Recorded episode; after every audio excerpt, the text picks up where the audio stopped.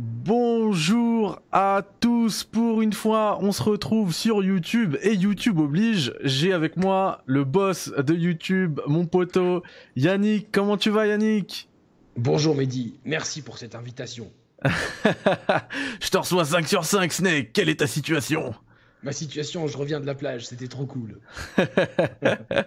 J'aime ces voix à la Emmanuel euh, Bonami. On salue tout le monde dans le chat. Karimbu, Obanon, Saiz, Darmody, Tarak. Tarak que vous retrouverez très bientôt dans cette rétrospective euh, MGS parce que voilà, c'est il est euh, comment dire, c'est un incontournable de la série et, et voilà, ravi d'avoir Tarak, toujours ravi d'avoir Tarak. C'est un grand plaisir. Tout à fait. C'est vraiment un bon quoi. Du coup, euh, Framboise Gomendi, j'arrive pas à la, joindre euh, sur euh, en codec. un peu comme j'ai galéré à l'époque quand mon, MGS1 était sur un, CD verbatim et que quand je tournais, je regardais au dos de la boîte du CD, il n'y avait pas la, il y avait pas la, comment dire la, fréquence de Meryl. Du coup, du coup là, je, galère. Euh, je pense que je vais mettre un petit timer par rapport à l'interview de Framboise Gomendi. Je pense que dans 15 minutes, on se dit, Yannick, euh, on pourra la joindre, tu penses?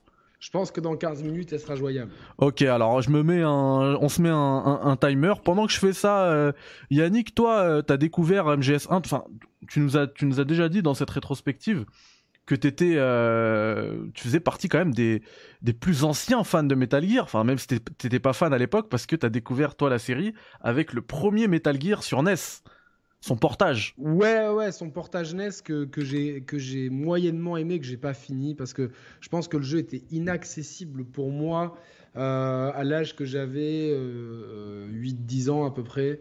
Je, ouais, je pense plus 8 ans même. Euh, du coup, euh, c'est vraiment avec Metal Gear Solid que je suis rentré comme un ouf dans la saga. Je pense comme tout le monde, comme pas comme tout le monde, mais comme une.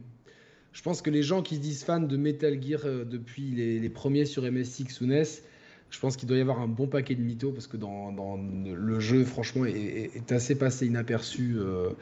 à l'époque, en plus, la MSX pour la trouver en France, c'était chaud. Donc je pense que la majorité des gens se sont vraiment pris la tarte avec Metal Gear Solid et notamment nous les Français grâce à sa localisation carrément incroyable. Bah c'est ce que j'allais dire complètement, on l'a tous découvert euh, quasiment tous, allez euh, avec euh, MGS1 sorti en 99 en Europe, même si c'était en 98 pour la première fois aux États-Unis. D'ailleurs, il fête quasiment jour pour jour ses 23 ans le jeu puisqu'il est sorti le 3 septembre 98, on le rappelle. Et du coup, nous quand on le découvre en tout début 99, effectivement, c'est localisé, on met cette galette dans notre PlayStation et on entend des voix françaises absolument cultissimes pour le coup et euh, voilà, du, du, coup, ouais, on a, on a baigné dans cette VF. Et euh, il y a une chose. Enfin, déjà, vous, vous, le saviez peut-être pas, mais Framboise Gomendi, euh, elle s'est occupée de deux personnages différents dans cette VF de MGS1, à savoir Meryl et Sniper Wolf. Mais en plus de ça, on lui doit toute la VF d'MGS1 parce qu'elle a traduit toutes les lignes de dialogue, en fait. Tout le, le jeu de A à Z, c'est elle qui l'a traduit. C'est ah, assez dingue. Hein c'est assez fou, quoi. Elle va nous raconter ça. tout ça, j'imagine, après, euh, j'espère, en fait. Hein, bah, et, franchement, euh, Yannick, moi, je me suis intéressé à, à, sa, à sa carrière, j'ai lu un petit peu tout ce qu'elle a fait.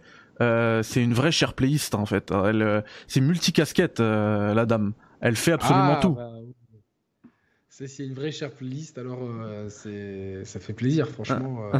Elle fait absolument tout, c'est vraiment. moi, je vais te dire, tu sais, pour préparer cette interview, j'ai lu euh, une, une, question et une réponse de sa part. Il me semble que c'était pour Metal Gear News, si je me trompe pas.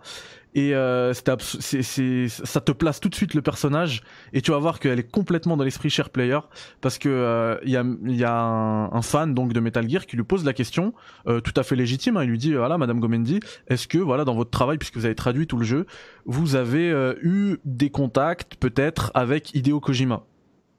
Et, et là la dame elle répond euh, c'est qui lui? Ah d'accord, ouais. Moi, ça me, ça me tue toujours ça. Euh, le truc, c'est le limite, il met son nom euh, un peu, un peu partout. Et, euh, et ça veut même pas c'était qui du coup, parce que effectivement, à l'époque, c'était moins mis en avant peut-être. Bah quand même, il mettait un peu son nom partout, mais mais c'est vrai que lui, il gérait pas du tout la localisation, hein. même si Konami était très était très impliqué dans, dans le doublage puisque bon elle va nous va nous en reparler hein, là, je parle presque sous son contrôle encore mais euh, effectivement je les, les doublages ont été réalisés à Londres et, euh, et ce que je vais faire là juste avant euh, c'est que je vais couper les alertes pour pas polluer euh, l'interview et puis notre échange avec Yannick. Et du coup, ouais, ça a été réalisé à Londres sous le contrôle de Konami. Donc il y avait du monde de chez Konami, il y avait des Japonais et euh, et voilà quoi. Mythique d'Abbey Road. Exactement, Yannick, tout à fait. Exactement. studio, tous les passionnés de musique connaissent le studio d'Abbey Road à Londres. Franchement, c'est c'est ah, les, les avant c'était les studios EMI. Et pour vous dire, euh, les Beatles, Pink Floyd, Oasis, Radiohead, Lady Gaga, Robbie Williams, Kylie Minogue euh, ont enregistré là-bas. Donc c'est vraiment euh, le studio le plus célèbre avec ce fameux passage piéton qui, qui, est, pas loin et qui est sur la couverture. La, couverture d'un des albums des Beatles dont j'ai oublié le nom parce que.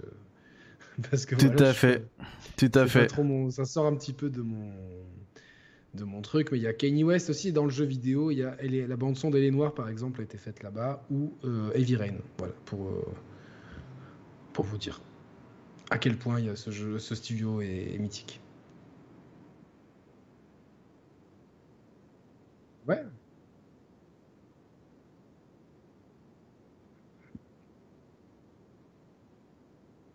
Bah, en fait, la VF, euh, ça a été de bon ton de se moquer de la VF à partir du moment où on a eu accès à la VO, en fait, euh, ou euh, à la VO des jeux qui ont suivi, parce que c'est le seul Metal Gear euh, qui est, localisé. Je crois peut-être que le 5 est localisé, et encore, je suis pas sûr du tout. en tout cas, jusqu'au 4, c'était le seul qui était localisé, c'est clair. Donc, ouais, c'était de bon ton de se moquer de ça. Toutefois, faut se remettre dans le contexte de l'époque. C'était génial pour nous, petits Français, d'avoir un jeu qui soit en français. Parce que tu sais, quand tu as euh, bon, 99, euh, voilà, j'ai qu'un 16 ans, un truc comme ça, 16-17 ans. Euh, c'est pas commun d'avoir, tu vois, de, c'est pas si accessible que ça d'avoir des, jeux en anglais, tu vois. Surtout un jeu très narratif comme celui-ci. Donc, euh, moi, j'ai trouvé ça vraiment cool et ça je pense, permis de faire tomber pas mal de barrières sur le jeu vidéo et sur ce jeu vidéo.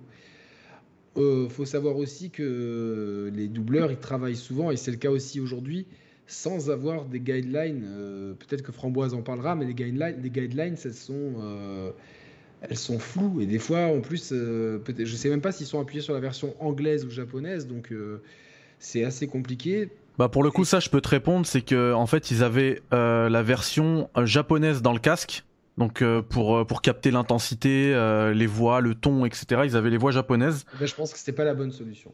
Et par contre, il, il, il traduisait, enfin, il passait de la version anglaise à la version française. Il n'y a pas eu de, de traduction Jap FR. Ok, donc. Pour les lignes de dialogue, je veux dire. Ouais, non, mais je vois, mais du coup, c'est vrai que les Japonais, ils ont tendance à ultra théâtraliser. Tu, vois, c'est des, des, trucs comme ça, vraiment surinterprétés limite euh, dans le manga. Enfin, meilleur exemple, ceux qui jouent à Yakuza peuvent, en témoigner.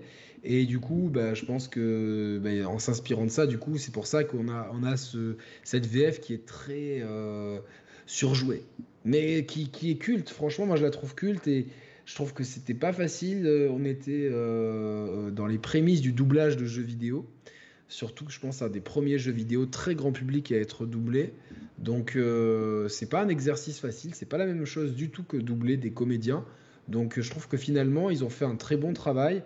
On peut se moquer de Emmanuel Bonamy et de son Snake, etc. Mais je trouve que c'est un peu injuste et euh, au, final, regarde, on en garde tous un bon souvenir. Ça nous a permis tous de rentrer dans l'histoire.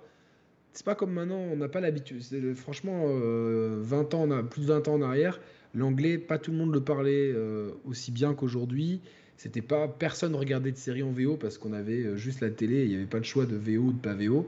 Donc euh, les histoires de puristes de l'époque, parce que j'en connais dans le milieu qui font qui font zarma les, puristes de l'époque, c'est des gros mythos parce que voilà, c'est. Tout le monde a fait la VF et tout le monde a kiffé la VF, point barre, tu vois, c'est comme ça quoi. Je te valide complètement, d'autant que tu as parlé d'un truc très important, c'est au niveau de l'accessibilité. Euh, il, faut il faut savoir que MGS a beaucoup de fans. Euh, enfin, dans sa fanbase d'aujourd'hui, il y a beaucoup de fans qui ont connu MGS étant euh, très petits. Moi y compris, par exemple, j'y voilà, ai joué à 8 ans j'avais 8 ans. À 8 ans, j'aurais pas été capable, même avec des sous-titres, de, de suivre un, un, un, jeu aussi scénarisé, avec aussi verbeux, j'ai envie de dire, euh, en anglais, tu vois. Parce que j'ai pu faire des jeux en anglais, notamment les Resident Evil, où les, les voix étaient anglaises.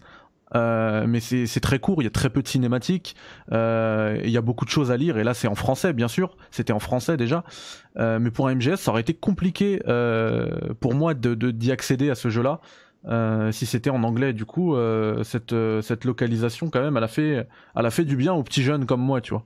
Et il y en a beaucoup. Ouais, mais c'est, tu sais, c'est même une question qui revient souvent quand on, quand on parle de certains jeux. On nous demande est-ce qu'il y a une VF parce que, Et donc, c'est une question qui, qui aujourd'hui encore, c'est un facteur décisif. Et il y a plein de gens qui, qui vont me dire ouais, tel jeu, j'ai pas pu rentrer dedans parce qu'il n'y avait pas de VF. Donc il y a beaucoup de gens qui font leur jeu en VF. Je sais que nous, nous deux, on est un peu des, des ayatollahs de la VO et on le revendique avec euh, sans complexe. Euh, toutefois, il y, a des gens qui sont allergiques, enfin que que ça dérange de lire certains jeux, notamment les GTA, les sous-titres, ils sont, euh, enfin c'est indécent tellement qu'ils sont petits, donc. ouais. Et pour les GTA en plus c'est mal fait parce que t'as des as des scènes manette en main notamment en voiture ah, où, où, si tu gères pas l'anglais t'es obligé de lire et de conduire en même temps je me rappelle, c'est dans GTA 4 qu'il y, a un Irlandais, quoi. Ouais. il a un accent. J'étais obligé de m'arrêter parce que j'arrivais pas avec son accent. À... ouais, ouais, des accents de. Ouais, comment tu vois, comme ça, c'était chaud, tu vois. Pourtant, je comprends bien l'anglais, mais ça, je fais putain et tout. Donc. Euh... Euh, là, t'as roleplayé le jeu. Tu faisais un petit créneau. Ah bon, attends, pas qui là, tu, tu vas. attends, c'est clair, c'est clair, c'est clair. Donc. Euh... Ouais, c'est la, la, VO où il y a beaucoup de gens qui aiment ça et je trouve que c'est tout à leur honneur d'avoir euh, d'avoir proposé une VO à cette époque-là. Et, VF, euh, ouais, tu veux dire? Une VF, pardon, à cette époque-là. Et, et d'avoir euh, d'avoir en plus utilisé, mis à disposition des studios comme Abbey Road, donc qui, voilà, qui est un studio qui, je pense que tous les gens qui on lui posera cette question à, Framboise des, au sujet des conditions justement d'enregistrement, etc. Pour voir comment c'était. Et bien sûr. Donc, euh, euh, donc voilà, puis ils n'ont pas pris des, des, gens random, mais ils ont pris des gens, ils ont fait un casting hein, pour avoir les, les, voix en français. Donc euh, c'est clair. Voilà. C'est. j'avais vu aussi euh, une interview d'Emmanuel Bonamy, donc la VF de Snake, qu'on aura vendredi sur la chaîne en live. Donc je le rappelle. Vous, vous notez également ces, c'est incroyable ça. Ces rendez-vous vendredi, on a Emmanuel Bonamy sur la chaîne pour euh, dans le cadre de cette rétrospective Metal C'est à quelle heure? Ce sera 21h30, ce sera plus tard. De 21h30 à 22h30, une petite heure ensemble. On va jouer à MGS2. Et euh, du coup, j'avais regardé une, j'avais écouté une interview de lui qui disait justement euh, que pour MGS2, il y avait des, une localisation euh, dans les papiers. Euh, pareil, toujours avec des enregistrements à Londres, etc. Et apparemment, ça frôlait le million d'euros par langue en Europe, tu vois.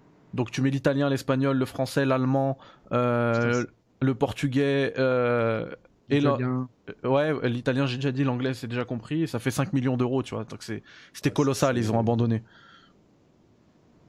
Ils ont abandonné euh, après MGS1. Pourtant, euh, parce que je pense qu'ils se sont rendus compte que, que, bah, que, que, les gens étaient captés par la saga et que finalement les sous-titres ça irait. Surtout qu'ils sont assez gros dans MGS2, les sous-titres. Donc, euh, Ouais. Bah, pour le coup, moi, ça m'a bien aidé parce que justement, tu vois, tu parlais tout à l'heure qu'on était des, des, fervents défenseurs de la VO. moi, MGS2, c'est ce qui m'a lancé dans l'anglais et ce qui a fait de moi ce que je suis maintenant, le métier que je fais maintenant mais euh, comment dire et tu vois malgré le fait ouais et puis là c'était malgré le fait que, que je sois un, toi comme moi hein, on, on, défende à ce point la VO euh, MGS1 pour moi ce sera toujours en VF pourtant je l'ai fait récemment en VO je préfère la VF la VF parce qu'il y a il y a le il y a la nostalgie qui joue. Ouais il y a la nostalgie qui joue. Colonel est-ce que tu me reçois? C'est ouais mais, mais nous à l'époque en plus euh, blague à part, franchement, quand on a fait le jeu, à aucun moment, moi en plus, tu vois, c'est pas comme. Tu vois, t'avais 7 ans, tu vois, moi j'en avais 17. donc j'étais un peu plus âgé, tu vois, en âge de pouvoir critiquer. Parce qu'à 7 ans, tu critiques pas une VO, une VF. pas à un seul moment, je me suis dit, c'est quoi ces voix, tu vois on était dans le truc, tu vois, c'était normal, c'était carrément euh, fou. C'est intéressant ce que tu dis parce qu'effectivement pour moi c'était normal de rien dire parce que voilà tu me donnes quelque chose, je prends, j'ai 8 ans, euh, j'ai rien à dire de plus. Mais tu vois toi qui avais quand même déjà un petit recul, euh, ça t'a pas ça t'a pas choqué Mais non, mais personne. C'était très bien. Tu vois, c'est après. Ouais, c'est euh, plus tard que ça s'est installé, le fait plus tard, c'est un peu ce snobisme, tu vois, mais je, en plus, on sait d'où il vient ce snobisme, tu vois, de, soi-disant des gens, euh, tu les écoutes, ils ont à, 6 ans, ils faisaient déjà tous les RPG en japonais. Euh, M-I-M-Y-T-H-O. M-Y-T-H-O. T'as capté, tu vois, genre. Voilà, c'est dommage, hein, c'est dommage parce que moi j'ai lu des, des, des, articles qui titraient le pire doublage ever des trucs comme ça, alors qu'à l'époque, on l'a jamais entendu ça. À quoi ça sert de faire ça des années après? Tu vois, c'est vraiment. Euh, en plus, c'est manquer de respect aux comédiens et avoir une profonde méconnaissance du métier de comédien. Euh, vraiment, moi, il je... y a des VO qui sont bonnes, il y a des VO qui sont moins bonnes, mais c'est quand même un métier. Et surtout, quand tu fais la majorité des doublages à l'aveugle, avec uniquement des voix dans le casque et tout, euh, bah voilà. Et puis à l'époque, ça c'était vraiment novateur. Donc moi, je dis vraiment super travail et euh, globalement, euh, si le jeu a cartonné en Europe, c'est grâce aux doubleurs de tous les pays. Donc grand merci à eux. Bah écoute, euh, c'est parfait Yannick, merci beaucoup pour, tes... pour ton message. je le transmettrai à Framboise également Emmanuel, Emmanuel Bonamy. on arrive à la fin là, on a quoi 15 secondes. Je vais essayer de, de rappeler, de rappeler Framboise. Donc un grand merci à toi Yannick et Viello, tu me suis sur le chat. Allez, à bientôt, Mehdi. Bisous à tous, bisous à Framboise. Salut Yannick, salut. Je vais voir là, je vais, euh, je vais raccrocher, je vais rappeler, euh, je vais rappeler sur le codec de Meryl voir si elle répond. Ça marche. Salut Yannick, à plus. Salut à tous, bisous les gars.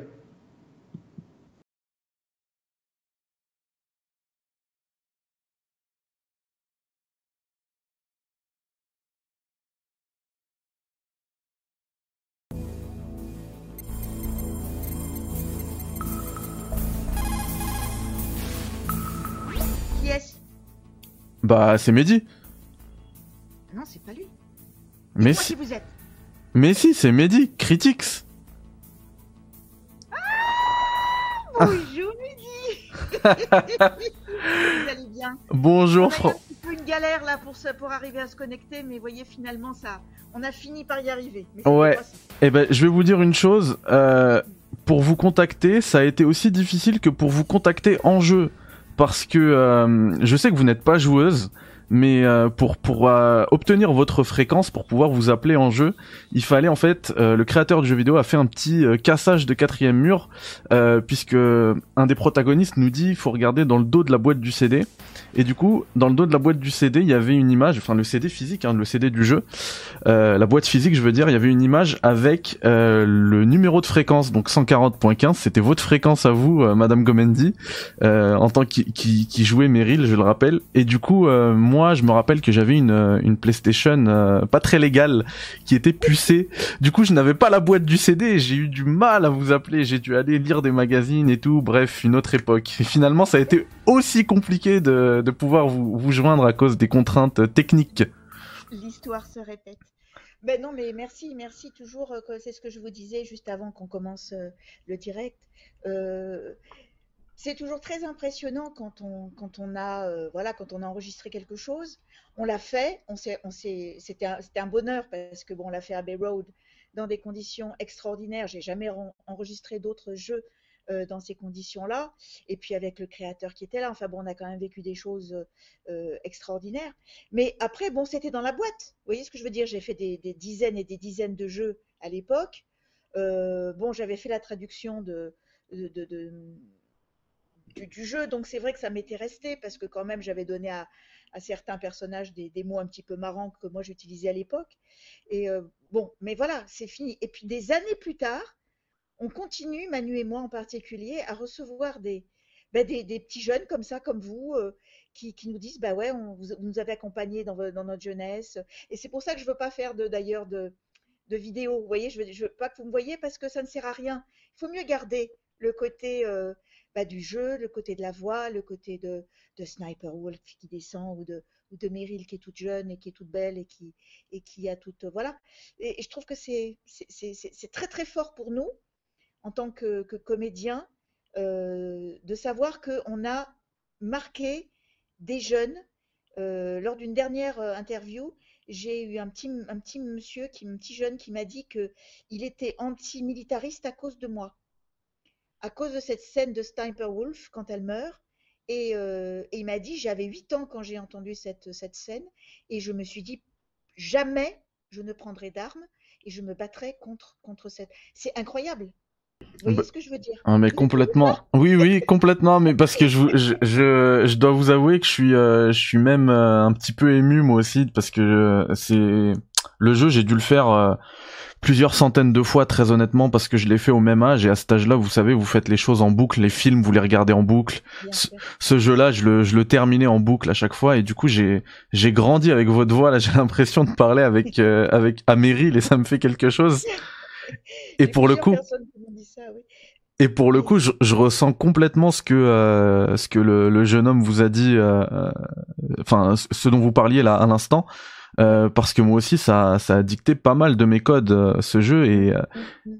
et et, et ouais du coup comme vous avez, comme vous avez beaucoup parlé juste avant vous avez déjà anticipé pas mal de mes questions et, et dans, dans, dans une de enfin avant justement d'entrer dans, dans ces questions là moi je voulais revenir sur votre personnage multicasquette euh, de, dans Metal Gear, mais même dans la vie de tous les jours, parce que euh, j'ai jeté un petit euh, un petit coup d'œil à votre CV, j'ai fait une petite recherche pour cette interview et j'ai vu que vous avez vous aviez commencé pardon comme serveuse, vous avez été chauffeur pour l'ambassade canadienne à Paris. vous... vous savez, quand on est jeune comédien, on fait tous les boulots. C'est clair. Transporter des caisses, euh, euh, voilà, j'ai fait chauffeur pour, euh, pour le moment, c'était le, le, air show, vous savez, au Bourget. Oui. Euh, cherchais des, jeunes femmes, bon voilà, qui savaient conduire. Je me suis retrouvée à conduire une superbe Mercedes à travers l'Europe. enfin, c'était. Ah bah comme dans. J'ai pris la rue Royale. comme dans Metal Gear Solid je veux dire, j'ai pris, la, pris la rue Royale à contresens quand même avec, avec euh, un motard devant, un motard derrière. Il y a quand même des trucs qui ne s'inventent pas et que personne ne croirait. Bon. Ah, ben vous avez vécu. Vous avez bien vécu. C'est le bonheur d'être comédien. C'est le bonheur d'être comédien. C'est ce qui nous voilà, c'est ce qui nous fait, c'est ce qui nous forme, c'est ce qui nous garde aussi euh, les pieds bien bien au sol. voilà, c'est c'est puis après bon ben la vie fait que moi je suis partie en Angleterre pour pour faire un, un, un soap qui, bon, mais qui aurait dû euh, casser la baraque et qui en fait a été arrêté au bout d'un an et demi, ce qui fait que je me suis retrouvée en Angleterre. C'est là où j'ai commencé ma, mon travail de voix. Donc en fait, c'est comme si vous la vie vous emmène là où elle doit vous emmener pour que vous ouvriez des portes que jamais dans votre plus grand rêve vous auriez pu penser que vous alliez ouvrir.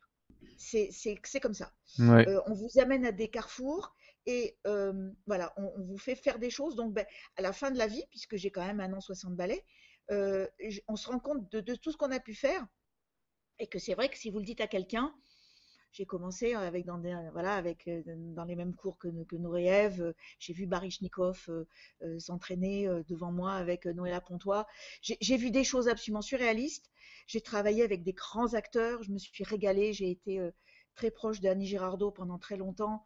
Et, et c'est le plus beau souvenir de ma vie. Voilà, j'ai vécu des choses extraordinaires et maintenant j'ai complètement je suis dans le monde du squash, qui est un monde de sport, qui est toujours dans la performance, mais maintenant je m'intéresse à la performance des autres. C'est ce que c'est ce que j'allais dire. Vous avez aussi participé. C'est une des, des, une des lignes de votre CV qui m'a le plus surpris, c'est que vous avez participé à l'organisation de deux coupes du monde de squash.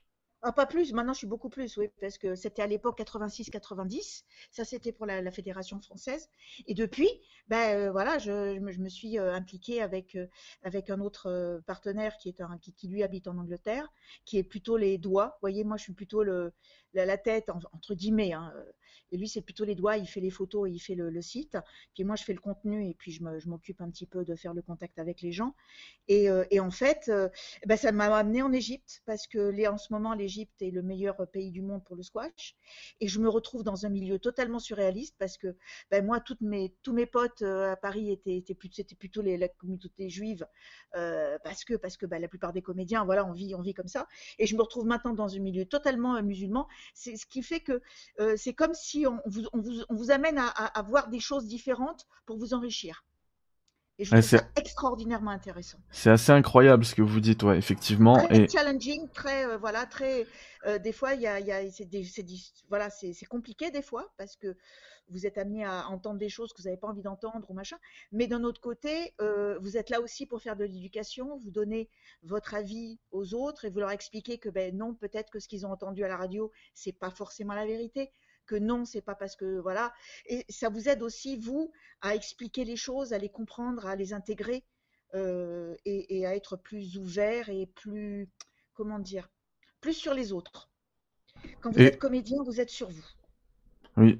Bah, vous savez que cette, euh, cet aspect, cette ouverture euh, sur le monde, c'est aussi un des thèmes de Metal Gear Solid, qui est résolument mondialiste comme jeu euh, et, et, son créateur également l'est. Et du coup euh, je, je, je, vois encore des parallèles avec euh, ce qui vous arrive dans la vie. Enfin tout à l'heure je, je, voulais vous couper quand vous vous, vous racontiez vos, vos anecdotes quand vous vous travaillez comme chauffeur pour l'ambassade canadienne à Paris.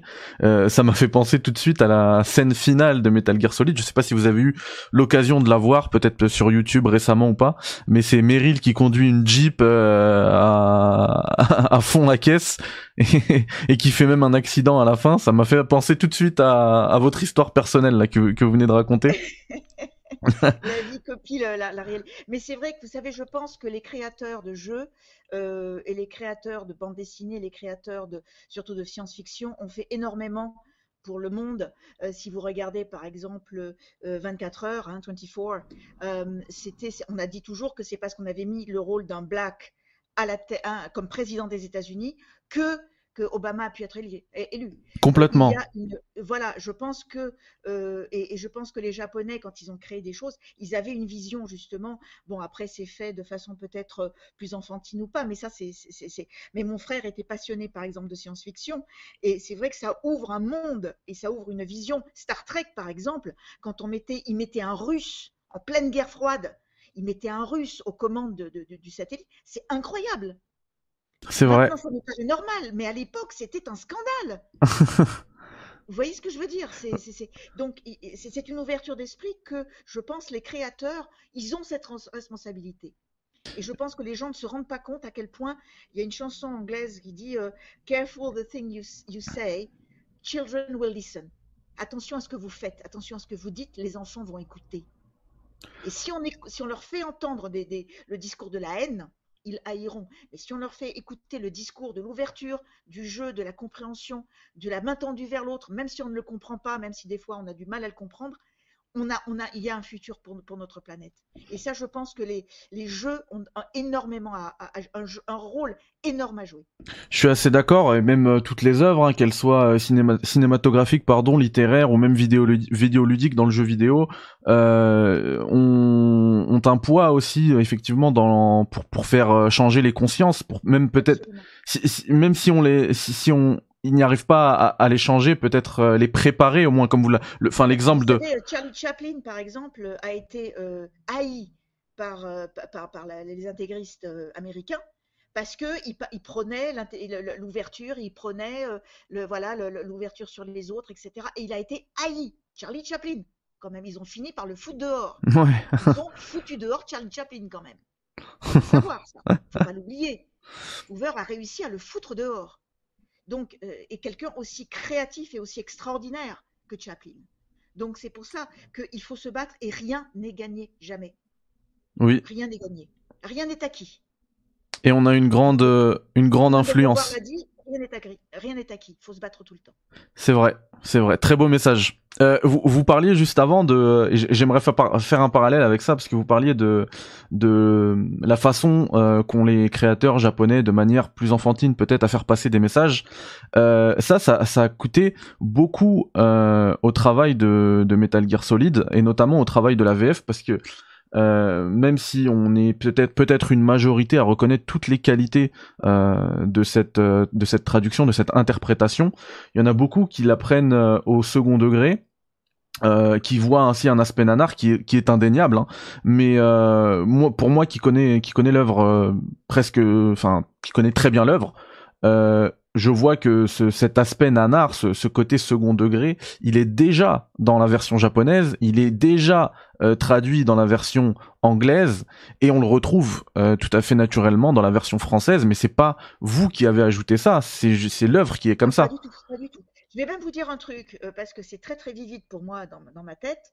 la scène qui est moi, ma scène préférée de toute ma carrière, qui est donc la mort de Sniper Wolf, euh, je, vais vous, je vais vous expliquer la scène. Déjà, normalement, quand on travaille en voix, en, doublage, euh, pour les jeux, on est tout seul face à un, micro avec un ingénieur en face et vous avez votre texte qui en général ne, ressemble à rien vu que vous avez juste que des phrases et vous n'avez aucune idée de où c'est placé dans le jeu. Donc bonjour pour essayer de, donner un sens. Alors que là, euh, les créateurs, les Japonais, avaient mis de l'argent, c'est-à-dire qu'on était dans le plus grand studio de Londres et on travaillait comme, comme au cinéma, c'est-à-dire qu'on avait notre partenaire. D'accord. Donc moi, j'avais voilà, j'avais mon partenaire. Et c'est ce, qui, ce qui, est, très très important, c'est qu'on on, travaillait euh, dans la continuité. C'est-à-dire qu'on faisait la scène du début jusqu'à la fin. Et pour cette scène-là en particulier, j'avais demandé à avoir la voix japonaise dans l'oreille. Je ne parle pas le japonais de tout. J'avais la voix japonaise dans l'oreille pour le rythme, pour l'émotion, pour l'intensité.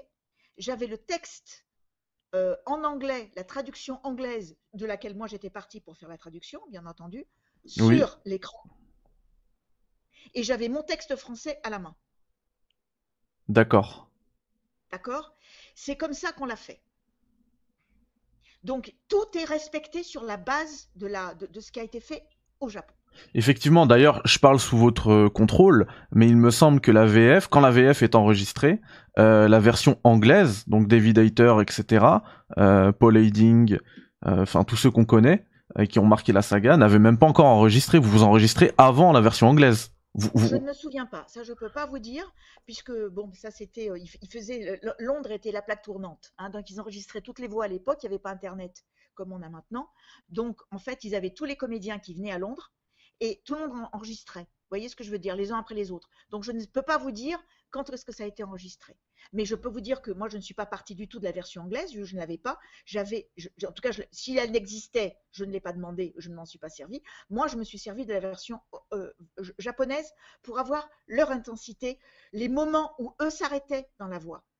D'accord. Quand Sniper Wolf, elle meurt, elle, est en train de mourir et il y a une façon de respirer, il y a une façon de retenir les larmes, il y a une façon de tout ça, et qui est très clair dans la version japonaise, et avec les mots anglais évidemment, puisque là c'était collé sur la voix, et moi je, voilà, et avec le texte français, euh, euh, mais, mais je peux pas vous dire là au niveau des, mais, mais je sais que, que ce qu'on a créé à ce moment-là, on, on l'a pu le faire grâce aux moyens énormes qui ont été mis par la production japonaise.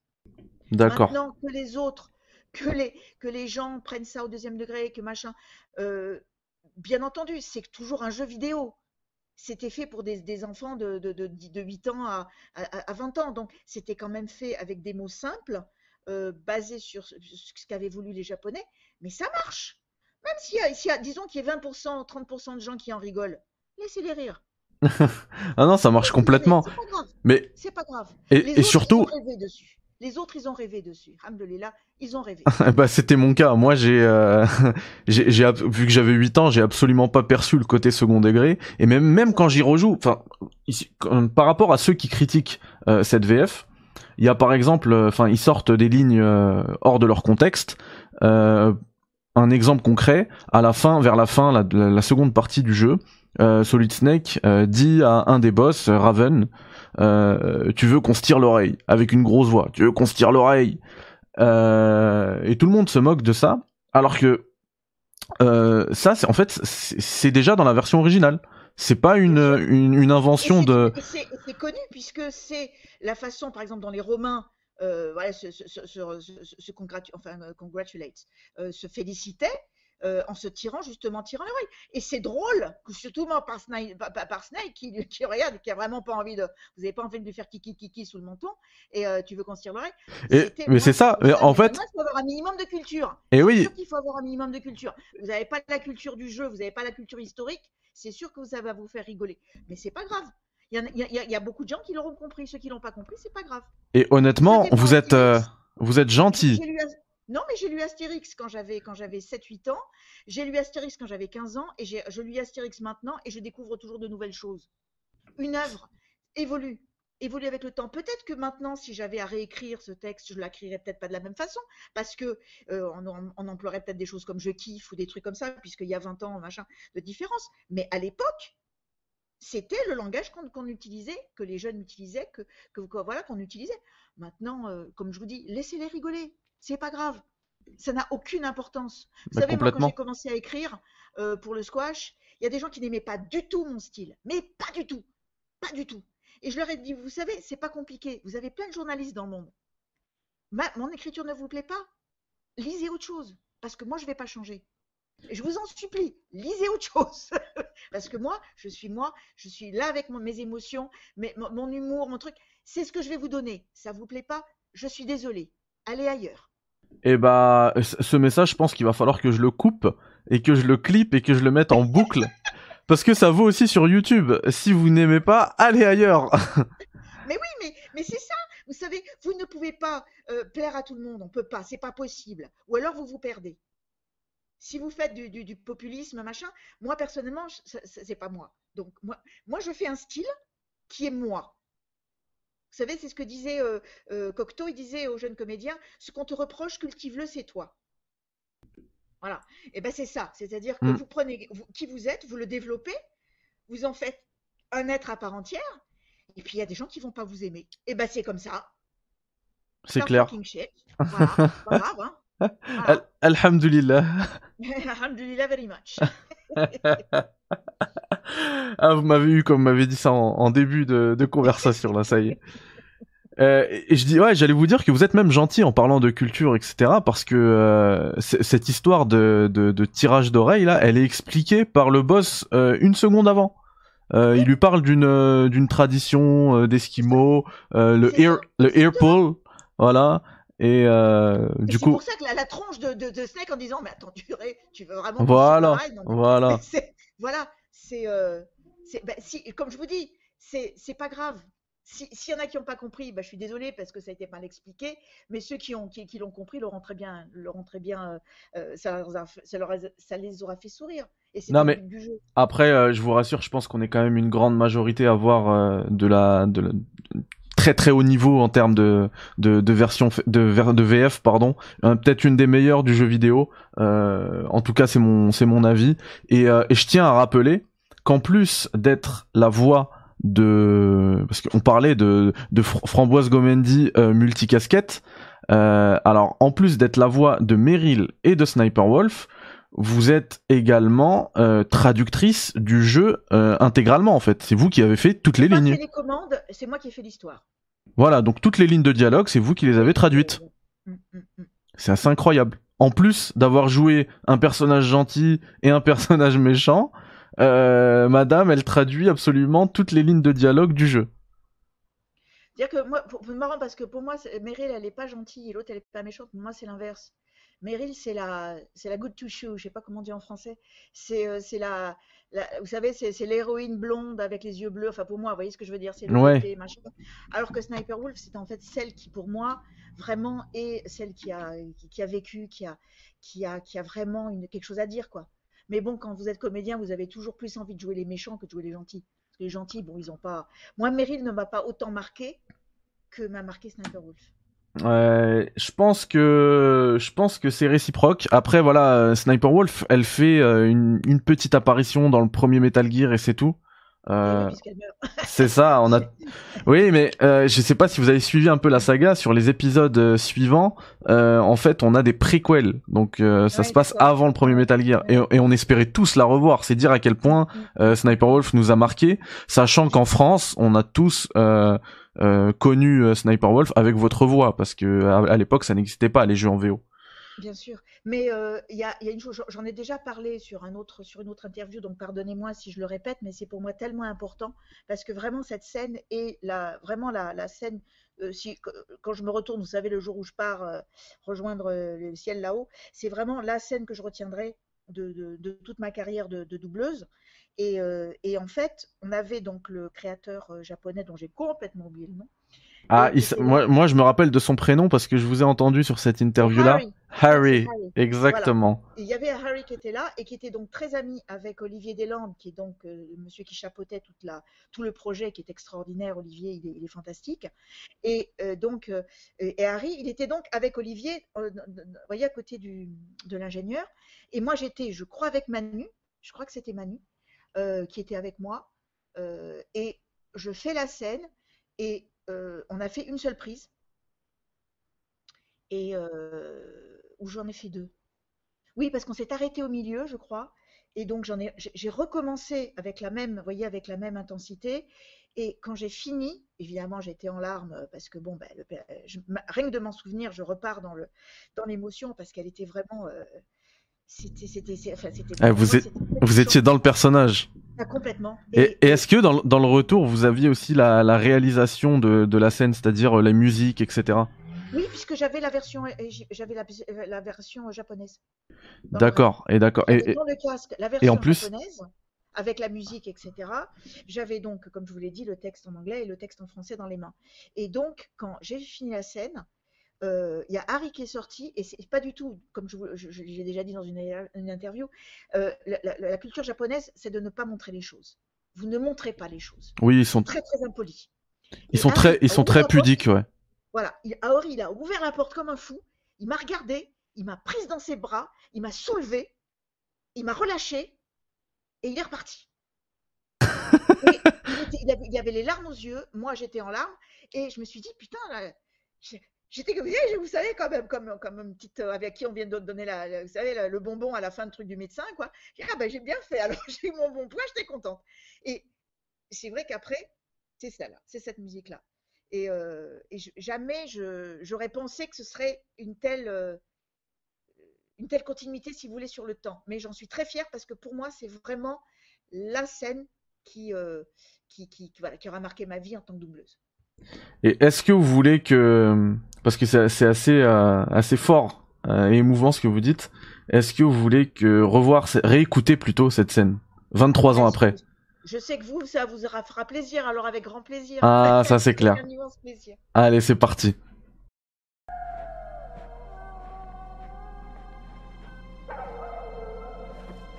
J'ai toujours attendu ce moment. Je suis un tireur. C'est mon métier.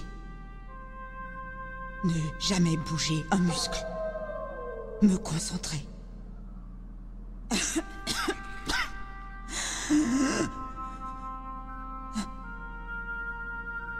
C'est les poumons. Tu ne peux rien pour moi. S'il te plaît. Achève-moi.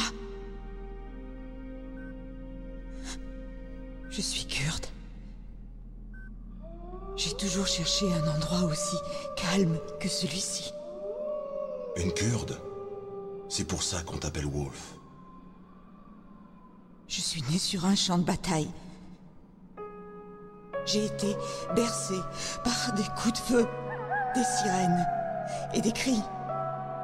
Chaque jour, on nous chassait comme des chiens. D'un taudis à un autre.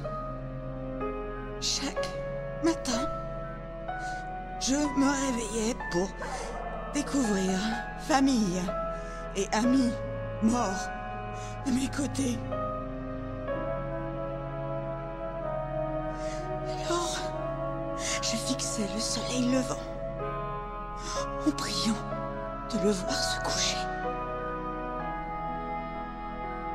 Les gouvernements du monde ont pudiquement détourné les yeux.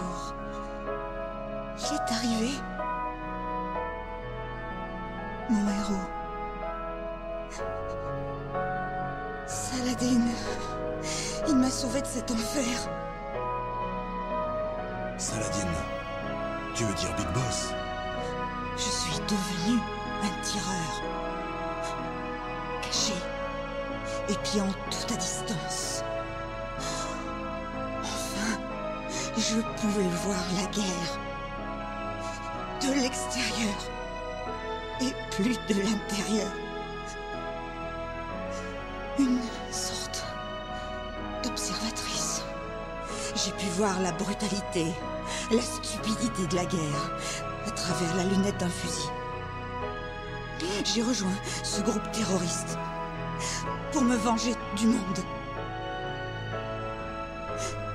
Mais ce faisant, j'ai déshonoré mon peuple. Et je me suis déshonoré. Je ne suis plus un loup. Au nom de la vengeance, je me suis vendu, corps et âme. Maintenant, je ne suis rien de plus qu'un chien. Les loups sont des animaux nobles. Pas comme les chiens. En Yupik, loup se dit Kejeruneku, et les Aleuts les vénèrent comme d'honorables cousins. Ils s'appellent les mercenaires comme nous, chiens de guerre. Ils ont raison, on a tous appris. Mais toi, tu es différente, sauvage, solitaire. Tu n'es pas un chien, tu es un loup. Qui es-tu? Saladin C'est toi? Wolf, tu as sauvé la vie de Meryl. Elle n'était pas ma vraie cible. Je ne tue pas par plaisir. Repose en paix. Tu vas mourir en loup que tu es. Je viens enfin te comprendre. Je n'attendais pas de tuer. J'attendais que quelqu'un me tue. Quelqu'un comme toi. Tu es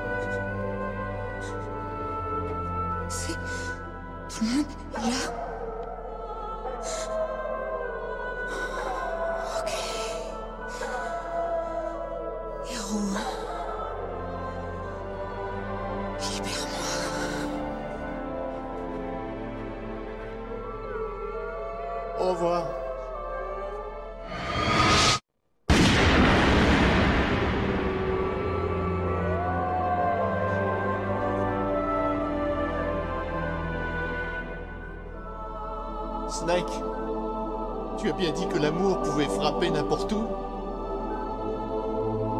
Je n'ai pas pu la sauver. Qu'est-ce que tu fais? Je le rends à sa propriétaire. Je n'ai pas besoin de mouchoir. Pourquoi? Parce que je n'ai plus de larmes à verser. Je vais dans le hangar souterrain. On n'a plus de temps. Je sais. Fais attention à toi maintenant. Ne fais confiance à personne. Ouais. Si je n'arrive pas à stopper Metal Gear, toute cette zone va être rasée par des bombes. Ouais. Peut-être qu'on ne se reverra pas. Je garde mon codec. Je veux continuer à t'aider. Tu peux partir quand tu veux. Partir vraiment. Un départ vers une autre vie.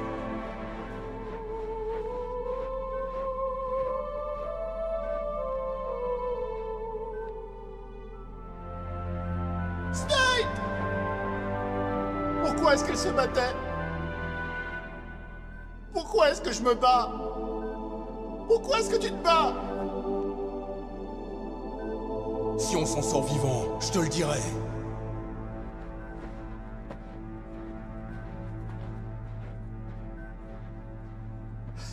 D'accord. Je vais chercher aussi.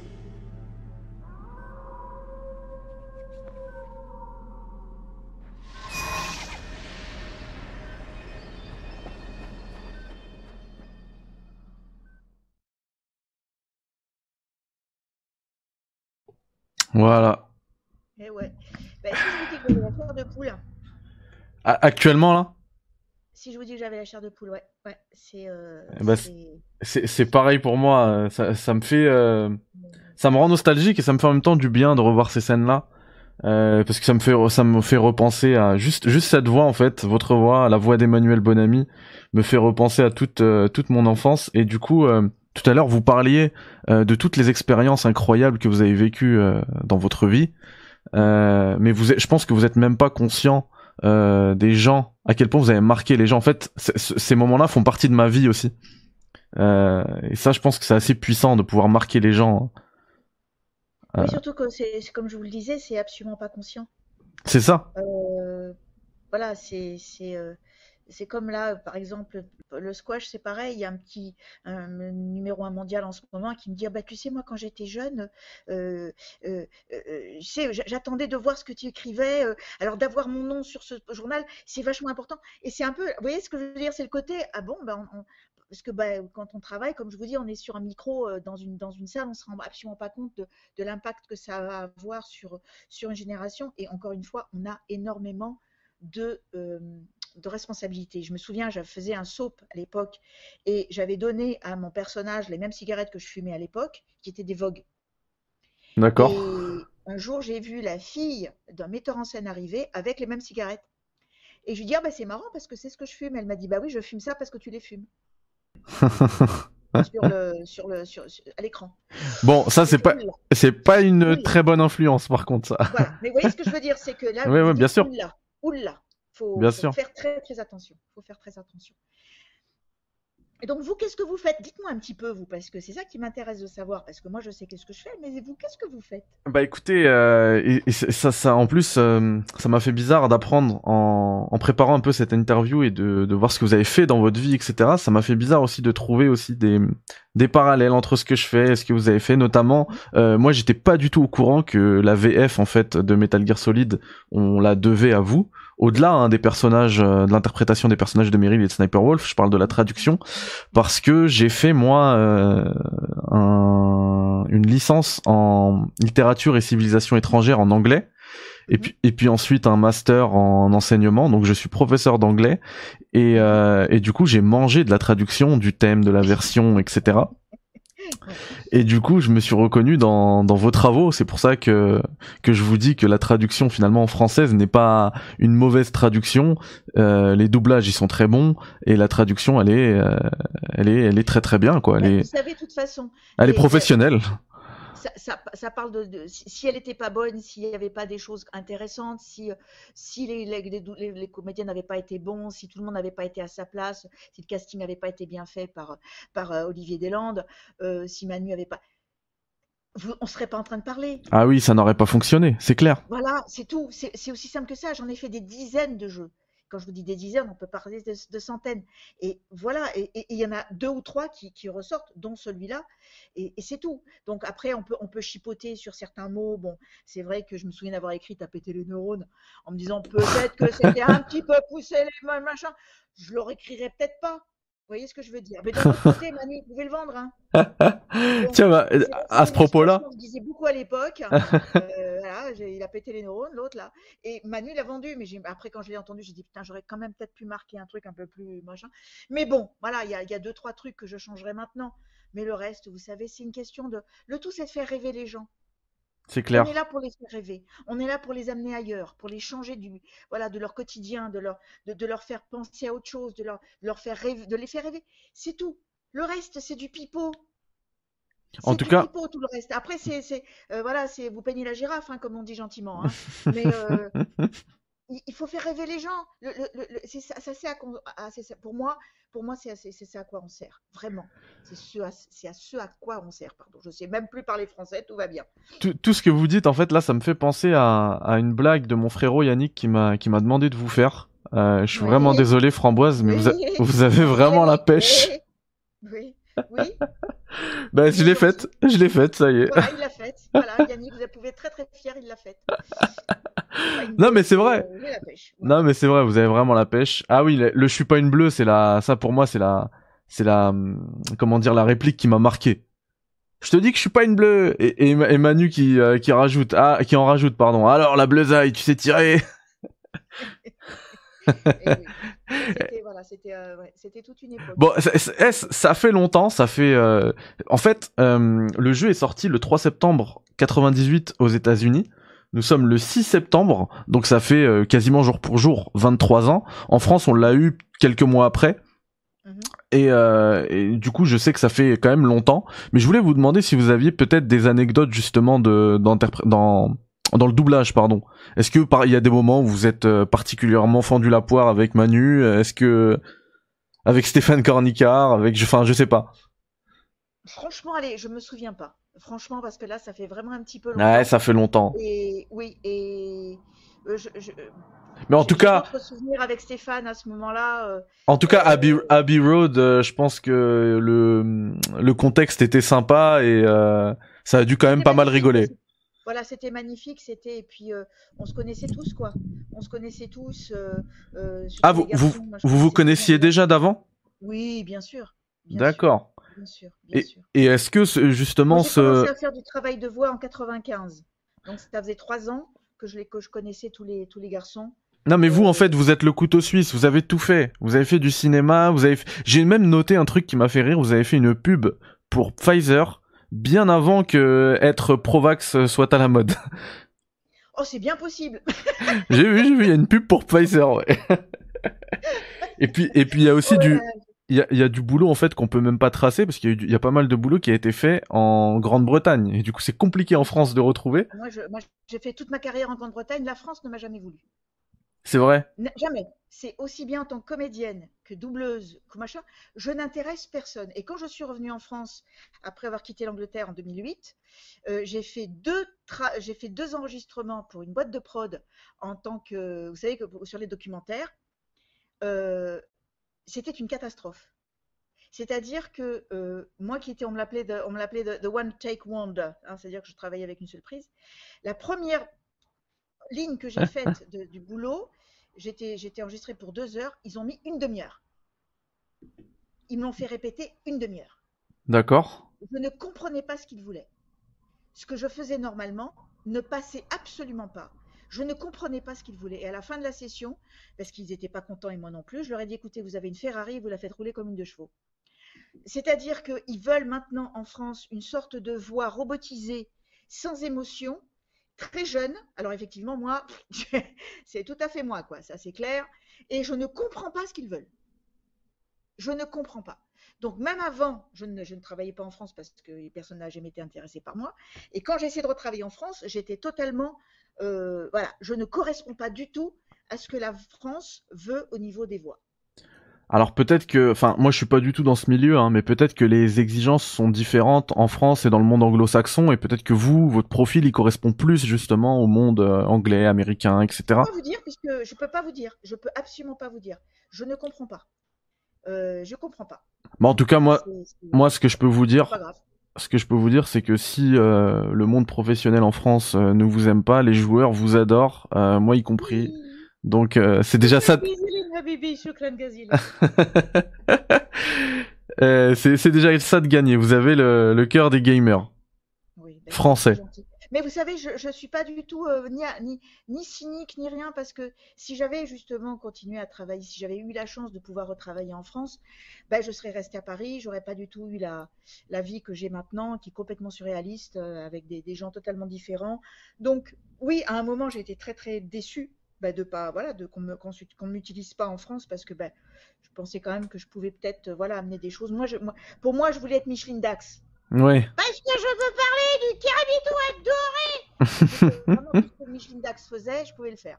Donc ça m'aurait fait plaisir de, de, rentrer dans voilà dans, dans ce cadre-là.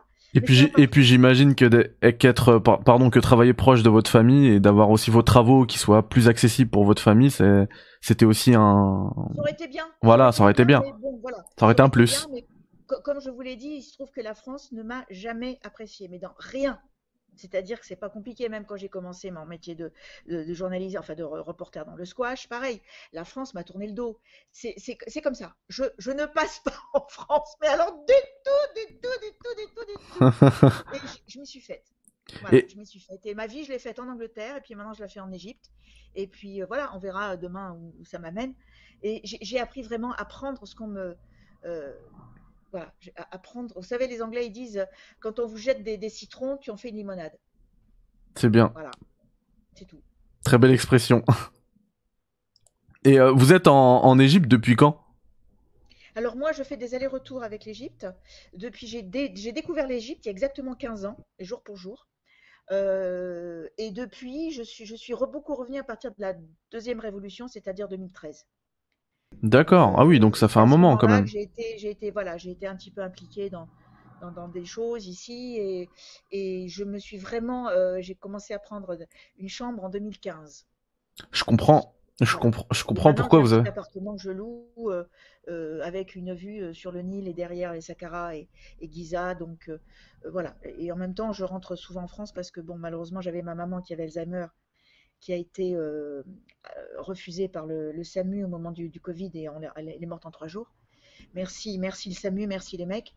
Et mon frère qui a eu un AVC, donc qui est paralysé maintenant, et euh, très lourdement. Et donc je, je, vais, vous voyez, je fais des allers-retours en permanence pour pouvoir m'occuper de, de, lui, pour surveiller à la maison de retraite que tout va bien, que organiser les choses pour lui. Et je vais le faire venir normalement euh, en décembre, Inch'Allah, ici. Euh, pour qu'il adorait l'Afrique, il adore l'Égypte, donc je vais le faire venir pendant quelques semaines pour qu'il se promène un petit peu par ici avec son fauteuil électrique. Inch'Allah, bah écoutez, je suis, euh, je suis vraiment désolé d'apprendre ça parce qu'en plus, euh, je vous ai entendu parler de votre maman dans une précédente interview, donc euh, paix à son âme et toutes mes condoléances. Oui, mais merci, merci, merci. Et puis, euh... été très dur. Été très dur. Bah, J'imagine. Le Covid, le Covid ou la Covid, je sais pas comment on dit, ça a forcé notre civilisation à, à avoir des, des, attitudes inacceptables. C'est-à-dire que dans notre, société, on ne devrait pas avoir à faire des choix et de dire cette personne a 93 ans, je la prends pas. Ah, c'est affreux, ouais. C'est affreux. Je n'en veux pas aux médecins, je n'en veux pas. C'est, ce sont nos politiques qui, depuis des années, ont réduit les budgets et qui ont fait qu'au début d'une pandémie, au moment où tout le monde paniquait, ils ont choisi bah, de voilà d'abandonner les, les, vieilles personnes.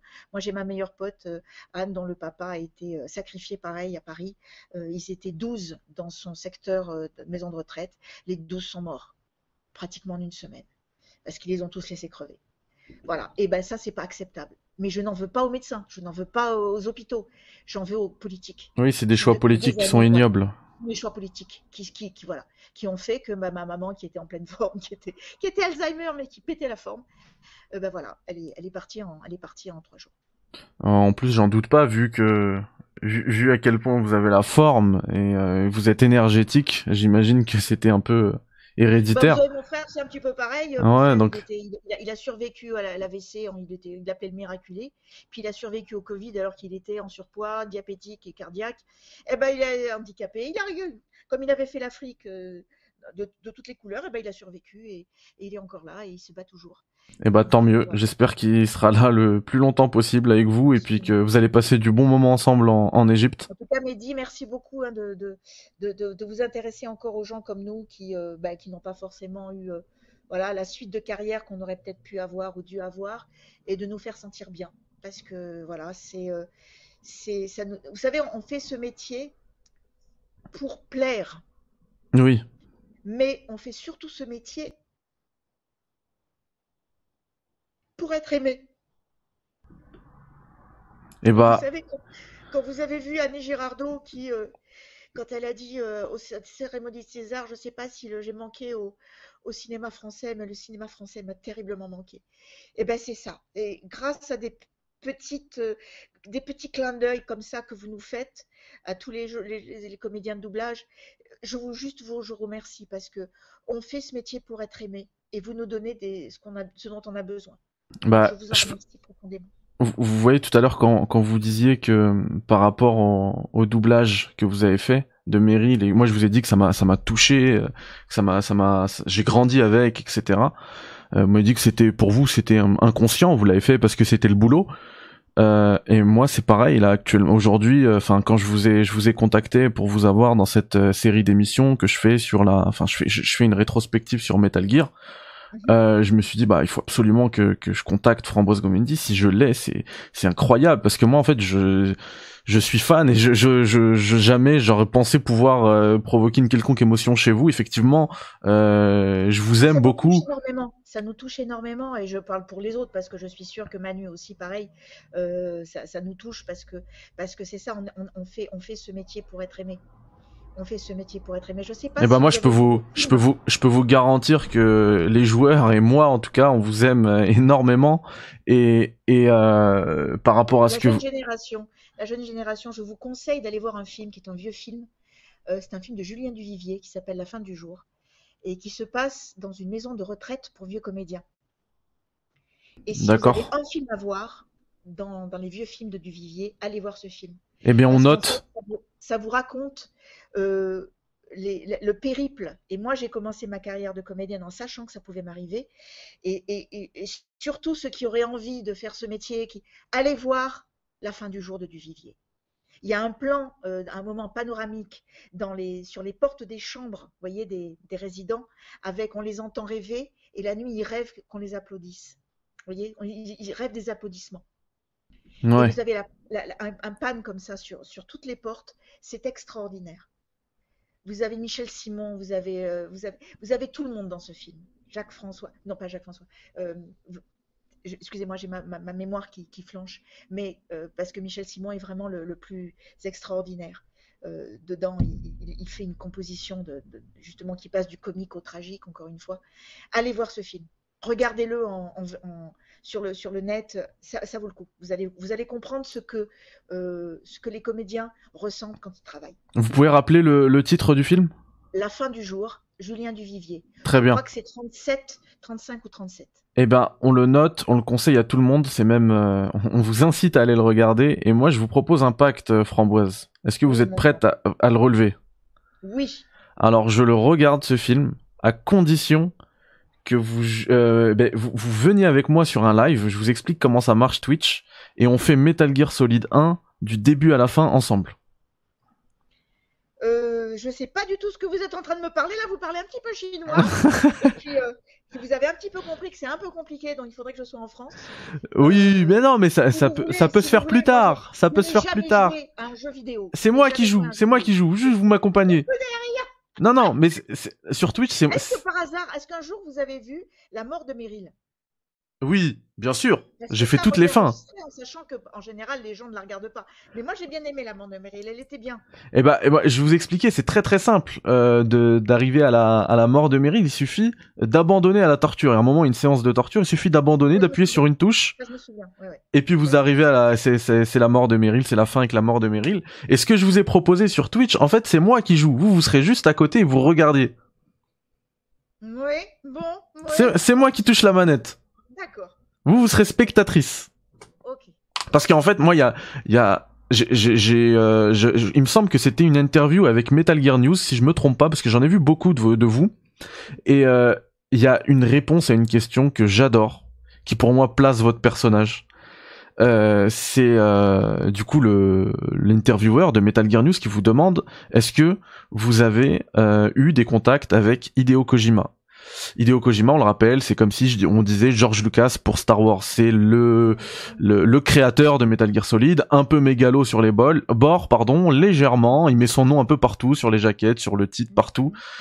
Euh, du coup, personnage euh, que tout le monde connaît. Et vous, vous répondez Euh, c'est qui lui? J'étais, j'étais absolument mort de rire, vraiment, quand j'ai eu cette réponse. C'est qui lui? Et ben lui, c'est celui, et c'est celui qui a écrit tout le matériau d'origine que vous avez traduit par la suite. Voilà, tout va bien, tout va. Je, je- je suis parfaitement raccord avec ma, avec ma capacité de mettre des grosses boules. Mais c'est magnifique. Non, non, mais c'est. En France, je marche pas trop bien parce que j'ai un petit peu un léger manque de diplomatie. Eh ben moi je trouve que c'est, moi je trouve que c'est magnifique. Et d'ailleurs, on peut, on peut faire un petit parallèle encore avec euh, votre, euh, dans votre CV, euh, vous mettez en, en tant que grande qualité l'honnêteté et en tant que grand défaut l'honnêteté encore. Mais vous savez, j'ai fait un jour un, stage comme ça, un workshop euh, en- à Londres avec la comédie musicale, puisqu'évidemment, quand on était à Londres, moi j'ai développé le côté comédie musicale. Et il y a une chanteuse qui, est extraordinaire, qui s'appelle Julia Mackenzie, qui a créé du Stephen Sondheim. Stephen Sondheim est pour moi le plus grand euh, créateur du XXe siècle au niveau, au niveau comédie musicale. Et je vois un jour dans, le, dans leur programme, j'étais avec une copine, j'ai dit, ah bah tiens, il y a Julia Mackenzie qui, je vois un- un, stage avec, euh, sur, sur Steven Sondheim, tiens, je vais le faire parce que j'ai envie de progresser sur, sur Steven Sondheim. Et ma copine me dit, mais tu vas pas le faire quand même, c'est Julia Mackenzie. Ben, Julia Mackenzie, c'est vraiment la plus grande star, vous voyez, c'est un peu le Ju- Julie Andrews euh, anglaise. Bon. Et euh, bah, j'ai dit, écoute, je dis, c'est Who the fuck is Julia Mackenzie Voilà, bon, donc j'arrive, j'arrive euh, dans le stage, et comme à l'époque j'étais connue parce que j'avais donc fait un, un, soap qui s'appelait Eldorado, j'étais un petit peu connue, et donc Julia fait un tour de table de tout le monde et termine par moi, puisque tout le monde me voyait. Ah Bon, donc termine par moi, et donc elle me dit, bah, tout le monde te connaît, mais si tu peux te présenter rapidement, et je me, présente rapidement, et je lui dis, by the way, au fait, quand j'ai vu le programme du, workshop, euh, ma copine m'a dit bah, Moi, je ne vais pas faire le, le, le, le, stage avec Julia Mackenzie. Et je lui ai répondu Who the fuck is Julia Mackenzie? Et elle, évidemment, elle a explosé de rire. Donc, c'est pour vous dire que les gens, il ne faut, il faut pas avoir peur d'être soi. Il ne faut pas avoir peur de dire I don't know who the fuck is Julia Mackenzie. Je ne sais pas qui est cette personne. Vous, vous, ne savez pas, vous ne le savez pas. Ça, ça, ne fait pas partie de votre culture. Vous connaissez d'autres choses. Et vous apprenez. Il faut même cultiver Jamais cela. Avoir peur d'être soi. Jamais avoir peur d'être soi. Et cultiver euh, le fait d'être soi. Voilà, exactement. Ne, ne, pas avoir peur. Ne pas avoir peur. Par contre, toujours se poser la question euh, comment je peux être mieux? Be yourself, only better. C'est toujours ce que je dis. Be yourself, soyez vous-même, mais la meilleure version. C'est ça, la meilleure version de, de soi-même. Only better. Fail better. Trompez-vous mieux. Des. Euh... Vous posez la question de savoir comment vous auriez pu mieux faire. Qu'est-ce que vous avez appris? Là, vous êtes fâché avec quelqu'un. Qu'est-ce que vous avez fait? C'est pas lui. Qu'est-ce que vous avez fait vous? Est-ce que vous avez fait quelque chose qu'il ne fallait pas? Est-ce que vous avez dit quelque chose qu'il ne fallait pas? Be yourself, only better. Un mode de vie largement euh, conseillé aussi par euh, Kobe Bryant et sa fameuse Mamba mentality, toujours, euh, toujours être au top. Je sais que vous, vous êtes très attaché aussi à ces valeurs qu'ont qu certains athlètes. Tout à fait, tout à fait. Mon papa était international de basket. C'est vrai? Donc euh, voilà, ouais, ouais. Énorme. De France. Et ben, donc, je suis, je, voilà. je, suis fan aussi de basket. Hein. Voilà, et mon père donc a fait partie du 5 majeur. Voilà, c'était à l'époque où on prenait ses vacances à soi pour pouvoir partir au, au championnat du monde et aux, aux, Jeux Olympiques. Une autre époque. Ouais, une autre époque. Une autre époque. Et, et il, il s'appelait aussi Gomendi. Oui, Camille Gomandi. Incroyable. Il Camille Gomandi. Incroyable. Et du coup, c'est pour ça que vous êtes aussi tombé dans le sport. C'est que dans la famille, il y a voilà, cet attrait. Moi, censée, voilà, moi j'étais censée être, être prof de gym. Voilà, c'était vraiment mon truc. Et en fait, ah, j'ai vu ça. Après, votre, après votre bac S, vous avez fait l'équivalent de STAPS, voilà. il me semble. Voilà, c'est ça. Moi, j'ai fait le STAPS à l'époque, qui était donc l'entrée pour aller. Incroyable. D'éducation physique à l'époque, sur 4 ans. Et en fait, ben, il se trouve que ma. J'ai été euh, déroutée par la danse. Euh, parce que la, la, directrice des ballets de Monte-Carlo, Marika Bezobrazova, à l'époque, m'avait récupérée. Et, en fait, bah, après, euh, voilà, j'ai découvert que bah, peut-être que j'avais peut-être plus de choses à dire. Mon père n'était pas content du tout, malheureusement, que je, fasse ce choix. Et il est, il est malheureusement mort très jeune d'un cancer euh, du poumon, alors qu'il était évidemment non-fumeur. Il n'avait jamais fumé. Et, euh, et, après, bah, j'ai changé, mais initialement, oui. Et c'est pour ça que le squash a fait très vite partie. Quand mon frère m'a introduite au squash dans les années 80, en, en 81, après la mort de mon père, euh, ben voilà, c'était, j'étais, très douée physiquement. J'étais nulle en technique, absolument nulle, mais je courais, courais, courais, courais beaucoup plus que les autres. Voilà. Mais voilà, parce que parce qu'il y a, y a toute une base d'abord de danse, de, de, sport, de tout ça. Paix à son âme également, hein, toutes mes condoléances, euh, Madame Gomandi.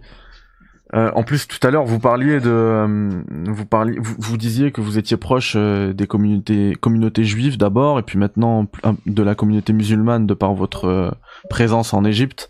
vous savez que là-bas, il y a, enfin, dans ces communautés, après c'est des valeurs universelles bien sûr, hein, mais dans ces communautés, c'est limite la, la, place de la maman est, est limite sacralisée, c'est ça. Mais après, c'est des valeurs universelles. si vous allez sur mon email, c'est je signe toujours salam shalom et paix, sur la terre aux hommes de bonne volonté. Et eh ben ça c'est on est complètement sur un message de humaniste de Metal Gear Solid anti euh, anti euh, anti militaire anti nucléaire. Euh. Et je, je crois aussi que le fait que je me sois énormément occupée de ma maman, justement comme vous le disiez, parce que la, la mère est extrêmement importante aussi bien chez les juifs que chez les arabes, sur les deux communautés, sur les deux, les, sur les deux tendances.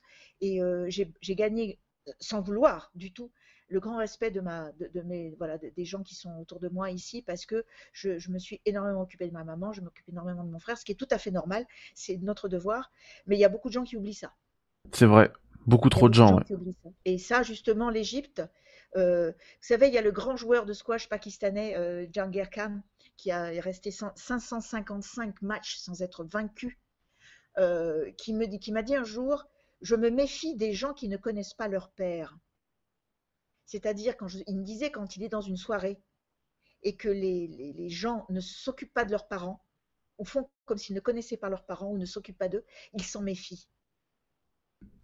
C'est c'est un très bon conseil.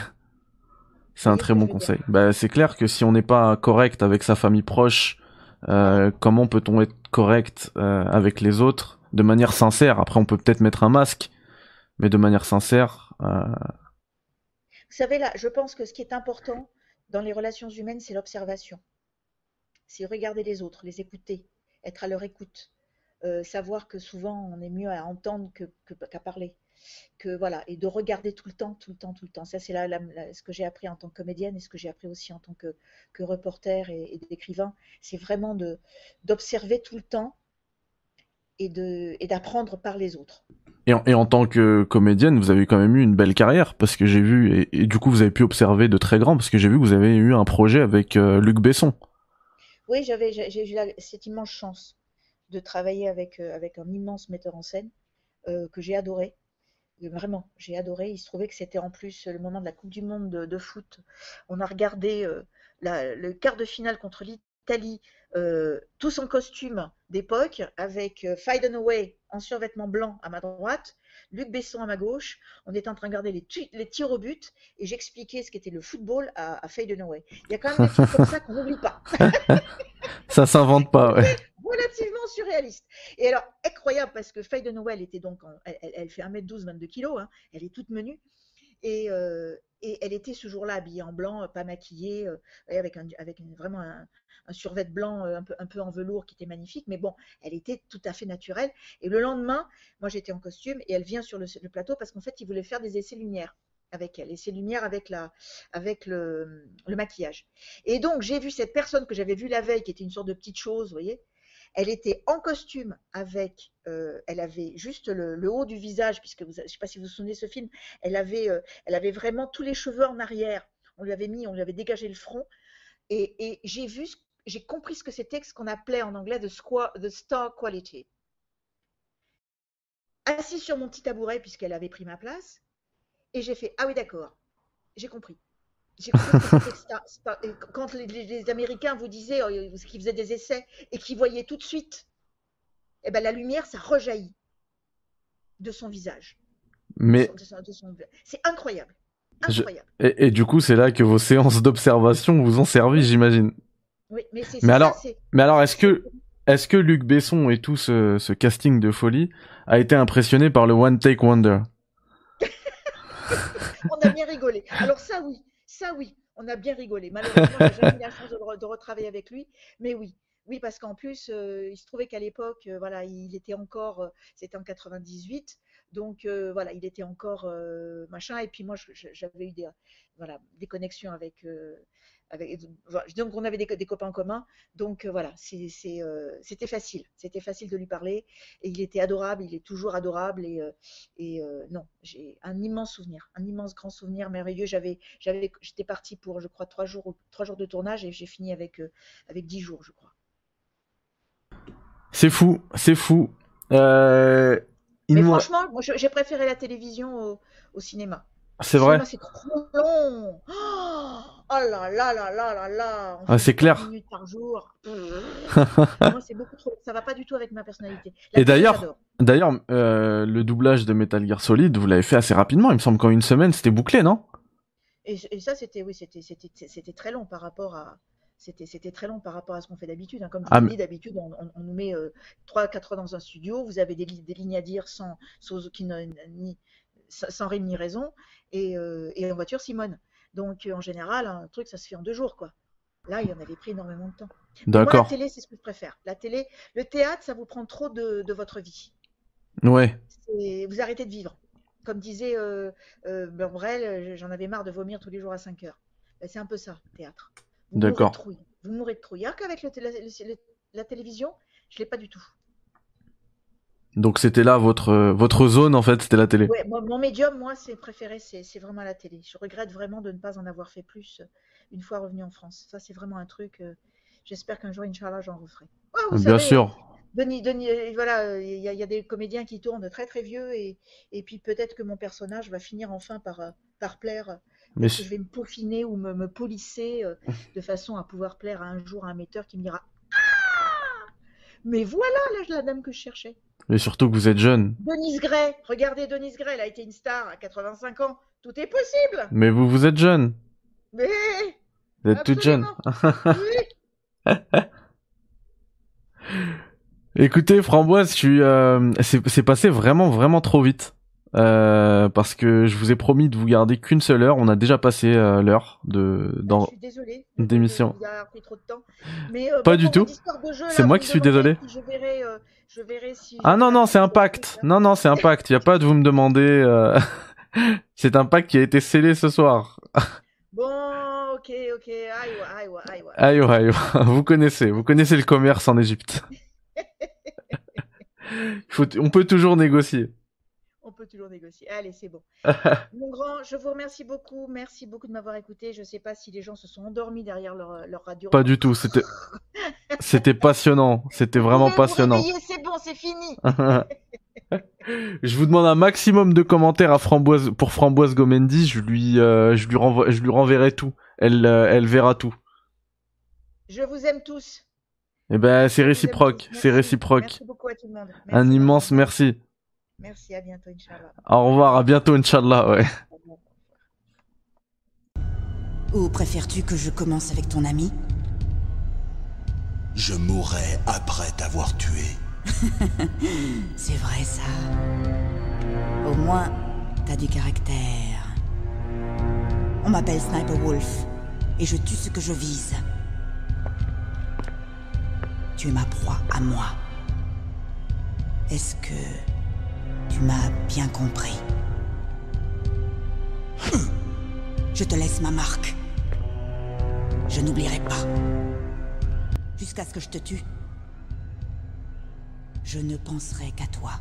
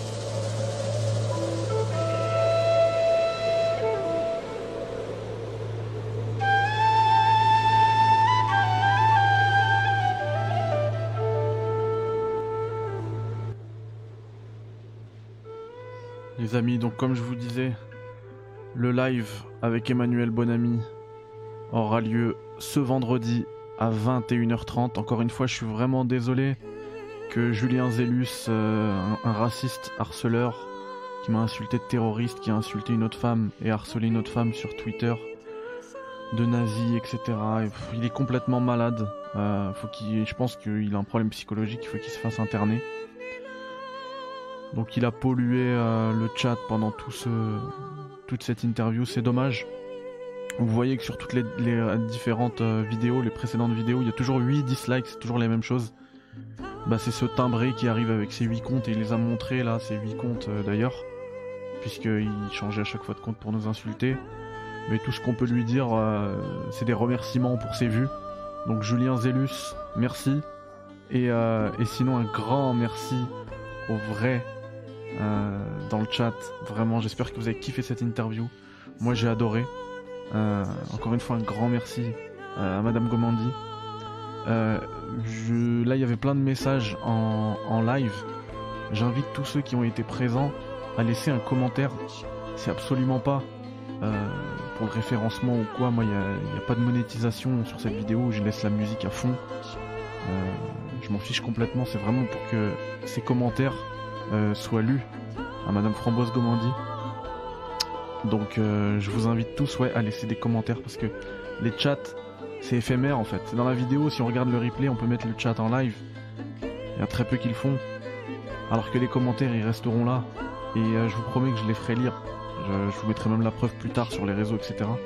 Je les donnerai tous, je les enverrai tous un par un à Madame Gomandi. Donc voilà, dites-lui. Vous avez bien vu que c'était émouvant quand, quand elle disait qu'elle qu faisait ce métier pour être aimée. Donc euh, voilà, n'hésitez pas tous, tous ceux qui sont là, famille de geeks, Sai, Saikel, Obanon, euh, Kodek, Karimbu, Moscow, Edkouf, euh, Orchidia, Yannick, Yannick mon pote, encore merci beaucoup d'avoir fait l'intro avec moi, et, tous ceux qui étaient là. Je vais pas gâcher encore plus euh, cette conclusion parce que c'est un, moyen aussi pour moi de dire adieu à MGS1 puisqu'on va attaquer euh, MGS2 à, vendredi à 21h30 avec Emmanuel Bonami. C'est fou. C'est fou.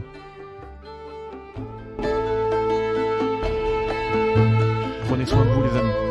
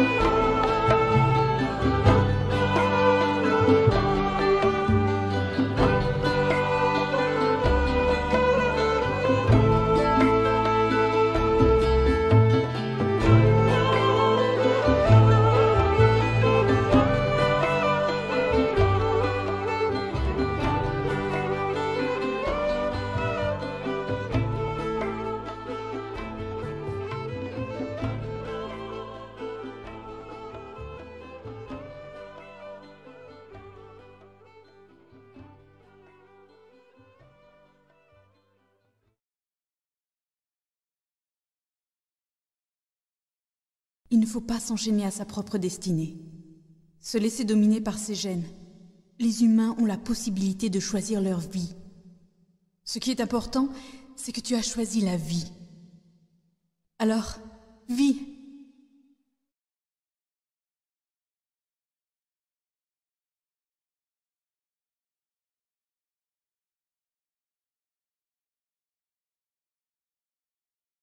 Oui, monsieur. L'entière unité a été balayée. Oui, oui, monsieur. Euh, oui, ces deux-là sont en vie. Le vecteur, oui, monsieur. Foxdive va s'activer très bientôt, comme prévu. Oui, monsieur, j'ai récupéré les données de l'exercice Rex. Non, monsieur. Ils ne savent toujours pas qui je suis vraiment. Oui, le chef du DARPA connaissait mon identité, mais ce n'est plus un problème. Oui, finalement, c'est l'inférieur qui a gagné. C'est exact. Jusqu'à la fin, Liquide a toujours pensé qu'il était l'inférieur. Oui, monsieur. Je suis d'accord. Pour diriger le monde libre, on a besoin d'un individu aussi équilibré que vous. Non. Non, personne ne sait que vous êtes le troisième Solidus. Que voulez-vous que je fasse de la fille Bien, monsieur. Je la garde sous surveillance. D'accord. Merci. Au revoir, monsieur le président.